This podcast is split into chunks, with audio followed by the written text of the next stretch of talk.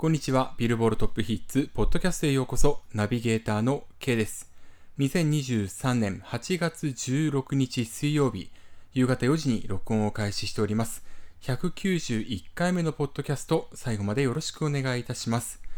暑い日が続きますけれども、皆さん体の方は大丈夫でしょうか？えー、それから台風の上陸、その爪痕が大きく、えー、出ていますよね、えー、被害に遭われた皆さんに心よりお見舞い申し上げます。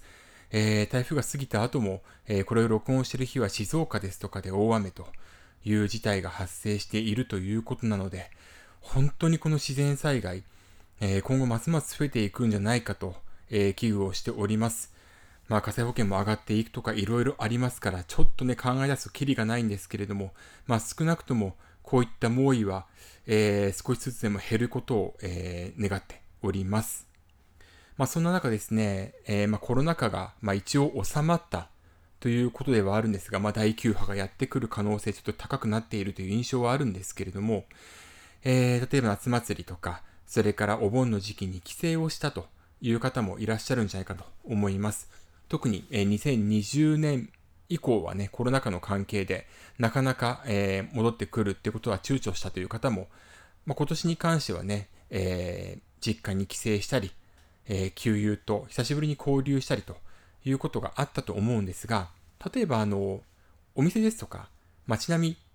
み、ね、見てると変わったなぁと思うことってきっとあると思います。で特に音楽関係で言うとですね、まあ CD を売ってるところが減るとかっていうこともあるんですが、レンタルショップがその携帯、中身をちょっと変えているっていうことも少なからずあるまあ、そこの瞬間にね、出くわしたっていう方も、今回の規制で少なからずいらっしゃったんじゃないかと思います。えー、実はですね、8月10日になるんですけれども、渋谷スタヤが、えー、ニュースリリースを発表しました。2024年春、新しい渋谷スタヤが誕生しますということで、まあ、全館リニューアルを経て再オープンをするということになったんですけれども、ここで結構気になるものがありまして、ちょっとその文言を読みますと、これまでレンタルサービスとして提供していた貴重な映像作品、VHS を除く、閉じや、サブスクリプションサービスでは未配信の音楽作品は、2024年春にネットレンネット宅配レンタルサービス、スタヤディスカスにてレンタル可能になる予定ですというふうに書いています。まあ、ここから読み取れるのは、おそらく渋谷スタヤはフィジカル、まあ、DVD だったり、えー、CD のレンタルを実店舗ではやらなくなるのかなということでした。まあ、これについては、えー、その動きっていうのは顕著になってきているので、えー、全国のスタイから中古 CD が流れて、えー、自分の住んでる地元のところでですね、えー、だんだん安くなる形で販売しているということについては昨年の秋にブログエントリーに書いたんですけれども結構今でもアクセス多く集まっています。で、それがもう第何回っていう風になっていて、今も実施中なんですけれども、結構、だんだんこう売れ行きが、まあ、回転率が悪くなってるなという印象を持ち合わせています。まあ、そんな中で、いよいよ渋谷スタイがレンタルを終焉する可能性が高まってるなということをこの文章から読み取っています。ただ、あくまで個人的にはなんですけれども、レンタルをえー、ディスカスに移すんだったら、全部、まあちょっと物理的に難しいかもしれませんけれども、その作品はほぼ全て持っていくか、それとも逆に全くやらないかのどちらかにしてほしいなっていうのが個人的な希望としてありまして、まあ、それはブログ妹に、えー、8月14日付で書きました。まあ、というのも、サブスクに解禁していない、まあ、作品をレンタルにしますよっていった場合に、例えば今後考えられるものとして、サブスクに解禁しているものを引き上げる場合もある。もしくは、解禁をするっていうことを検討しようとして、いやでもまだレンタル出てるから、え、いいやっていうことで、レンタル解禁をしないっていうふうにする歌手も少なからずいらっしゃるんじゃないのかなというふうに思います。ならば、まあ、業界全体でまあ、レンタルっていうもの自体がもうなくなっていくだろうっていうことを前提の上で、全ては無理だとしてもですね、あのこれまでリリースしてきたフィジカルに関しては、きちんとサブスクで解禁するように、業界全体を上げて動いていく方がいいんじゃないのかな。もしくはそれが厳しいんだったら、えー、ディスカスのレンタルっていうのはブックレットも出してないので、ただ版だけ、まあ、CD だったら CD だけを送るっていう形なんで、そこまで大きなスペースっていうのは必要ないのかなと思うと、あとすれば、渋谷スのレンタル在庫はディスカスに、まあ、全てとは言わずとも、かなりの量を回した方がいいんじゃないのかなっていうことを個人的には希望しています。まだ予定という段階なんでどうなるかわかりませんけれども、ちょっと渋谷スタイの動向に注目をしていって、これが日本の音楽協会、大きく動く一つのきっかけになると思いますんで、えー、注視をしていきたいというふうに思います。この渋谷ステイのアナウンス、えー、それからそれに対しての試験に関しては、8月14日付のブログ今音をぜひ見てください。ブログ今音、カタカナで今音で検索すると出てきます。えー、毎日アップしてます。よろしくお願いします。それでは最新のアメリカ、グローバル、そして日本のソングチャートについてお届けしていきます。まずは日本時間8月15日火曜日に発表されました。8月19日付アメリカビルボードソングチャート HOT100 からトップ10お届けします。10位先週から5ランクアップシザ Snooze。9位先週から3ランクアップマイリー・サイラス Flowers。8位先週と変わらずニッキー・ミナージアイス・スパイス・ウィズ・アクア・バービー・ワールド。7位先週から3ランクアップデュア・リパ・Dance the Night。6位先週から3ランクアップオリビア・ロドリゴ・Vampire。5位先週から2ランクアップガンナ・fukumean。4位先週から2ランクアップレマセレナ・ゴメス・ Calm Down。3位先週から1ランクアップテイラー・スイフト・ Cruel Summer。2位先週と変わらずルーク・コムズ・ Fast Car。1位先週と変わらずモーガン・ウォレン・ Last Night。以上、8月19日付アメリカビルボードソングチャート HOT100 からトップ10お届けしました。というわけで、えー、先週はトラビス・スコットのナンバーが複数トップ10に初登場したんですけれども、今回はダウンしておりまして、えー、全体的に上がってきているという動向にありますね、他の曲が。えー、シザー・スヌーズが初のトップ10入り、マイリー・サイラス・フラワーズがトップ10返り咲きとなった今回のチャート、モーガン・ウォレン・ Last Night が通算16週目のナンバーワンとなりました。というわけで、アメリカビルボードソングチャートで、えー、歴代週間首位獲得週数一覧で見ますと、モーガン・ウォレン、 Last Night、ルイス・フォンシ、ダディー・ヤンキー、フィーチャリングジャスティン・ジャスティンビーバー、失礼しました。 Despacito、2017年、それからマライア・キャリーのボーイズ・トゥ・メン、 One Sweet Day、1995年から96年、えー、この2曲と並んで16週、歴代2位タイとなりました。歴代1位は19週となります。えー、リル・ナズ・エックス・フィーチャリング・ビリー・レイ・サイラス・ Old Town Road 2019年に記録しました。で、モーガン・ウォレン・ Last Night は、えー、共演、それから客演を含まない形で単独最長ということになりました。前週並んだハリー・スタイルズ、As It Was を抜いているということになります。ただこの曲なんですけれども、ラスナイト、えー、ストリーミング前の週から2%のダウン、ダウンロードは22%のダウン、ラジオは11%のダウンとなっておりまして、最もピークが遅い。ラジオで、えー、下がってきているのみならず、2桁のダウンとなっておりますんで、来週この曲はトップ取る可能性は低くなっていると。いうことが見込まれています。来週は、えー、ファストカー、それからクルエルサマーとえー、競争するという形になったと見られていたんですけれども、実は来週、えー、別の曲がですね、初登場で1位になる可能性が高まっています。えー、それがですね、オリバー・アンソニー、もしくはオリバー・アンソニー・ミュージック。どちらの表記になるかちょっと今のところわからないんですけれども、えー、オリバー・アンソニーというちょっとふうに名前で紹介しますが、そのナンバー、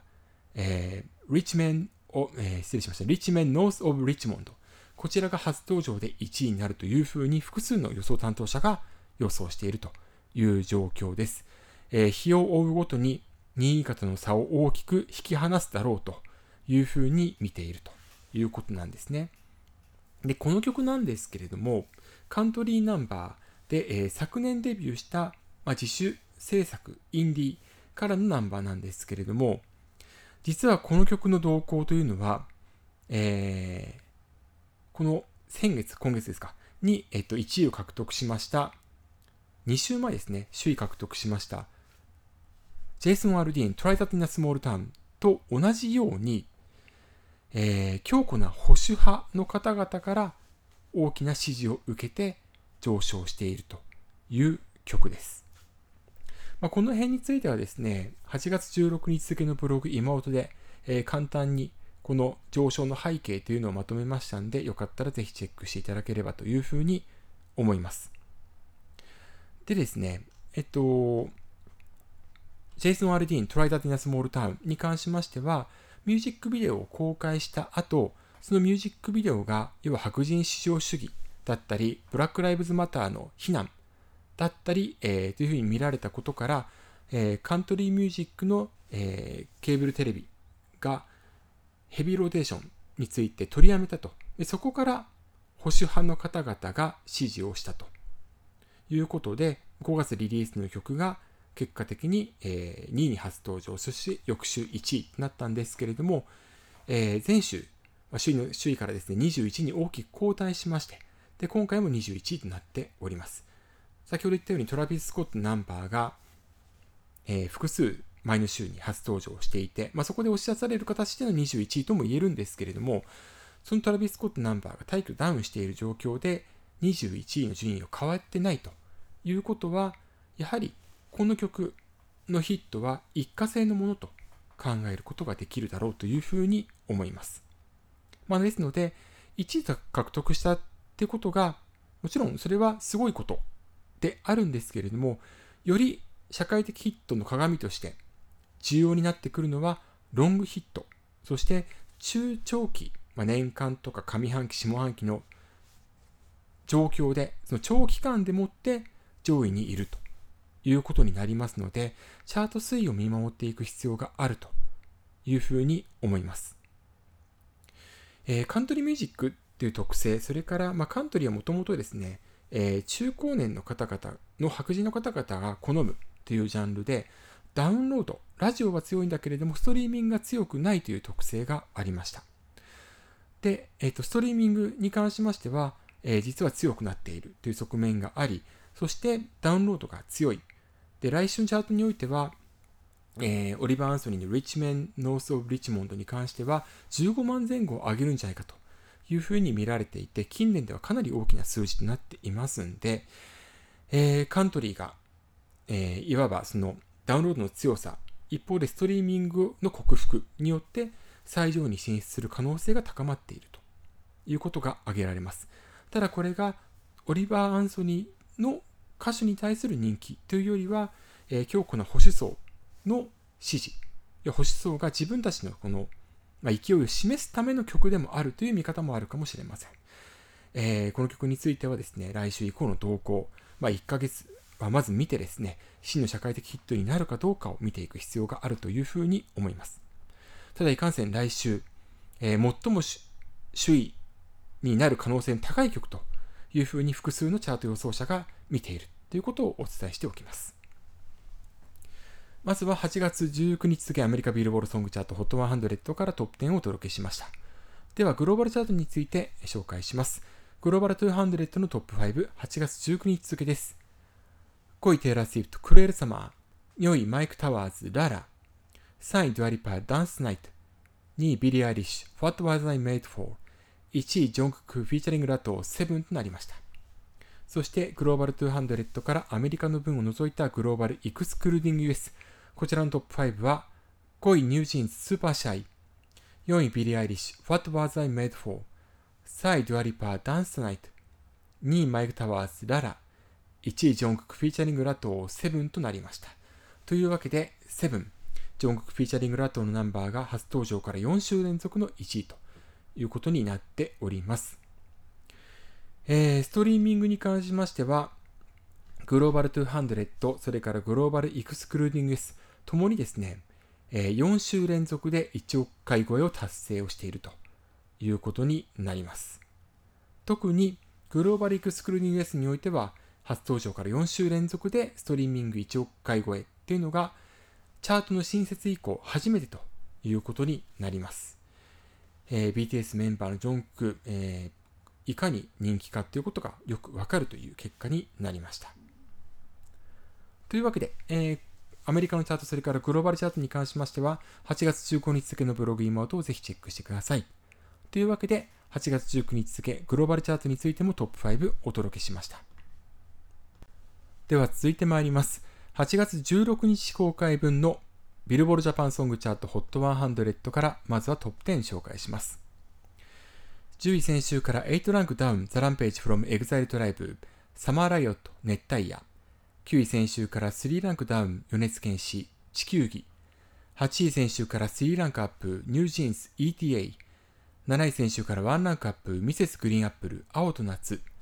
6位初登場メイちゃんエンジョイ5位先週から2ランクアップバウンディ怪獣の花歌。4位初登場関ジャニエイト狼と彗星。3位先週と変わらずジョングクフィーチャリングラトー7 2位先週から2ランクアップ北に達也青の住か。そして1位先週と変わらず初登場から18連覇達成です。夜遊びアイドル。以上8月16日公開分ビルボールジャパンソングチャート HOT100 からトップ10お届けしました夜遊び、アイドル、えー、非常に強いという状況です。ポイント前週比は98.1%となっております。えー、一方でなんですけれども、まあ、今回は、えー、集計期間の金曜日、山の日でお休みということもありまして、平日が1日少ないということになっておりましたんで、ポイント前週比、えー、伸ばしている曲も少なくないという状況です。えー、その中にありまして、まずは北谷達也さんの青の住みか、えー、こちらが今回2位に上がってきました。えー、これまでの最高は7月19日公開分の3位でしたんで、初めて、えー、2位以上ということになっております。ポイント前週比は101.1%というふうになっております。それからミセスグリーンアップル青と夏。この曲もですね、まあ、今シーズンになってからポイント、えー、ポイントじゃないですね、失礼しました。順位面で最高位を更新したんですけれども、さらに今回、え、その順位を伸ばしているという形です。えこれまでの最高は前週8月9日公開分の8位でしたが、今回7位に上がっております。ポイント前週比101.9%となりました。そして、え8位にはニュージーンズ ETA が入っております。この曲の最高位、こちらも更新。これまでの最高はですね、前週、それから前々週の11位でした。えこの曲初のトップ10入り。ポイント前週比は109.2%という風になっております。特にラジオが上がっているというのは特徴です。えー、この曲なんですけれども、LINE Music 再生キャンペーンを採用していた曲だったんですけれども、その終了後も、えー、ストリーミング順位の方が9位、8位と上がっているという状況です。まあ、アルバム、えー、Get Up EP からはですね、まあ、スーパーシャイなど、いろいろとそのリード曲になるような曲っていうのが出ていたんですけれども、ともすれば ETA にえー、集約されていくのかなという感じがします。ちなみにそのスーパーシャイに関しても今回19位に入っているという状況です。でですね、えっ、ー、と、先ほども紹介しましたブログ今音ではですね、えー、毎週土曜日前後にですね、えー、このタイトルのブログエントリーを書くようになっています。えー、前週及び当週の上位発信出曲におけるチャートインサイトから真の社会的、えー、失礼しました、真のヒット曲になるかを読む。ということで、え8月12日付で8月9日公開分のチャートについて分析をしました。で、これについては、えー、今回の8月16日公開分に関しても土曜日前後に、えー、ブログを、エントリーをアップするという予定なんですけれども、えー、今回気になる動向としまして、えー4位に初登場を果たしました関ジャニエイト、狼と彗星、これがですね、チャートインサイトっていうビルボールジャパンのサービスがありまして、えー、6指標の順位の推移ですとか、えー、今回の獲得ポイントにおけるチャート構成、どの指標がどのくらいの割合獲得しているかっていうことを見ることができるんですが、この狼と彗星に関しましては、えー、チャート構成比の100%全てがフィジカルセールス、要は他指標が入っていないということです。まあ、ジャニーズの、えー、歌手なので、えー、ダウンロード、サブスク、解禁していないということもあります。それから、えー、動画再生指標がジャニーズは最近強い、えー、力を入れているところが多いんですけれども、えー、特に、まあ、キンプリ以降、キングプリンス以降の歌手、まあ、最近は平成ジャンプも強いんですけれども、と、それ以前の歌手とでは、この動画再生指標の順位も大きく異なります。えー、関ジャニ∞に関しては、今回、ポイント獲得できていないという状況です。また、ラジオもポイントを取っていないということになりますので、来週この曲大きくポイントを下げるということが考えられます。えー、所有指標はですね、えーまあ、コアファンの購入が多い、まあ、もしくは出る作品自体が、えー、今もう、えーと、コアファンの熱量の高い歌手が、まあ、CD を出せるという状況になっておりますので、発売初週の売り上げが高いという一方で、翌週以降は、え、どんなに社会的ヒットの曲であっても売り上げが下がるという傾向にあります。ですので、え、関ジャニ∞に関しましては来週100位以内にとどまるかどうか、一つの注目点ということが言えると思います。そしてもう一曲なんですけれども、6位に初登場しました、メイちゃんエンジョイ。えー、ゆずの北川悠仁さんが曲提供した作品なんですけれども、実はこの曲、えー、ストリーミング、要はサブスクの再生回数、こちらのみで、えー、ポイントを獲得しているということになります。ストリーミングが4位ということになっているんですが、えー、この曲、解禁された8月7日以降、要は今回の集計期間初日ですね、以降にですね、LINE Music の再生キャンペーンが8月20日まで行われています。えー、これがですね、えっと、再生回数のハードルというのがあって、525回以上、2525回以上、それから5250回以上というふうになっていまして、めいちゃんさんはですね、えー、毎回こういった LINE Music 再生キャンペーンというのを行っています。そしてこのキャンペーンが行われた後は、ストリーミング指標が急激に下がるというのも特徴です。で、LINE Music 再生キャンペーン、まあ、これはサブスクでして、特に今のビルボールジャパンソングチャート、まあ、アメリカもそうなんですけれども、ストリーミング、まあ、アメリカの場合は動画再生も含みますが、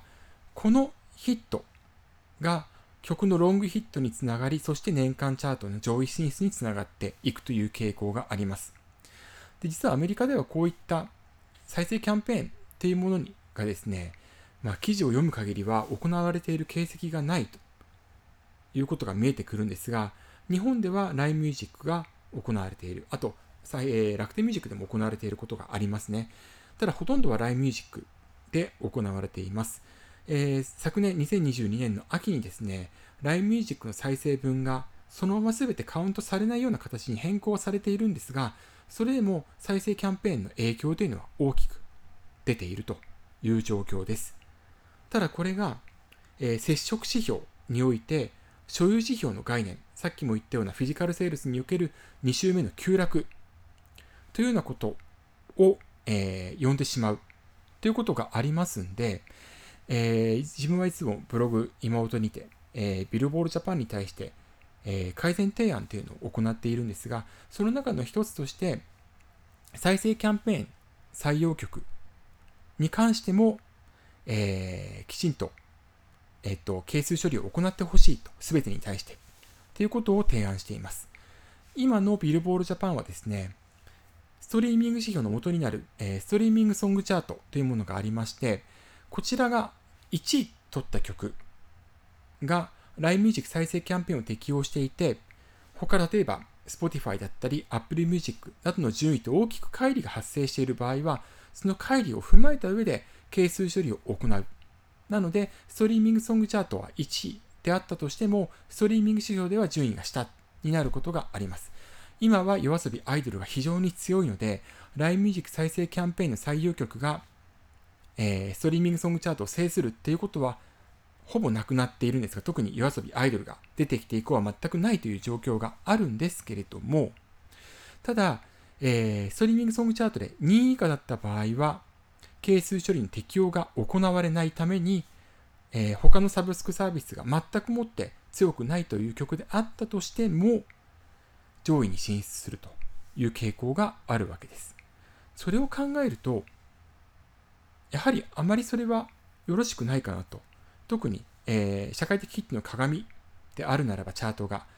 一周見ただけで真の社会的ヒット曲が分かるようになっていなければいけないと思います。まあ、実際は2週3週と見て判断する必要があるし、その方がベタなんですけれども、理想は一周見て分かるような形であるならば、えー、再生キャンペーンを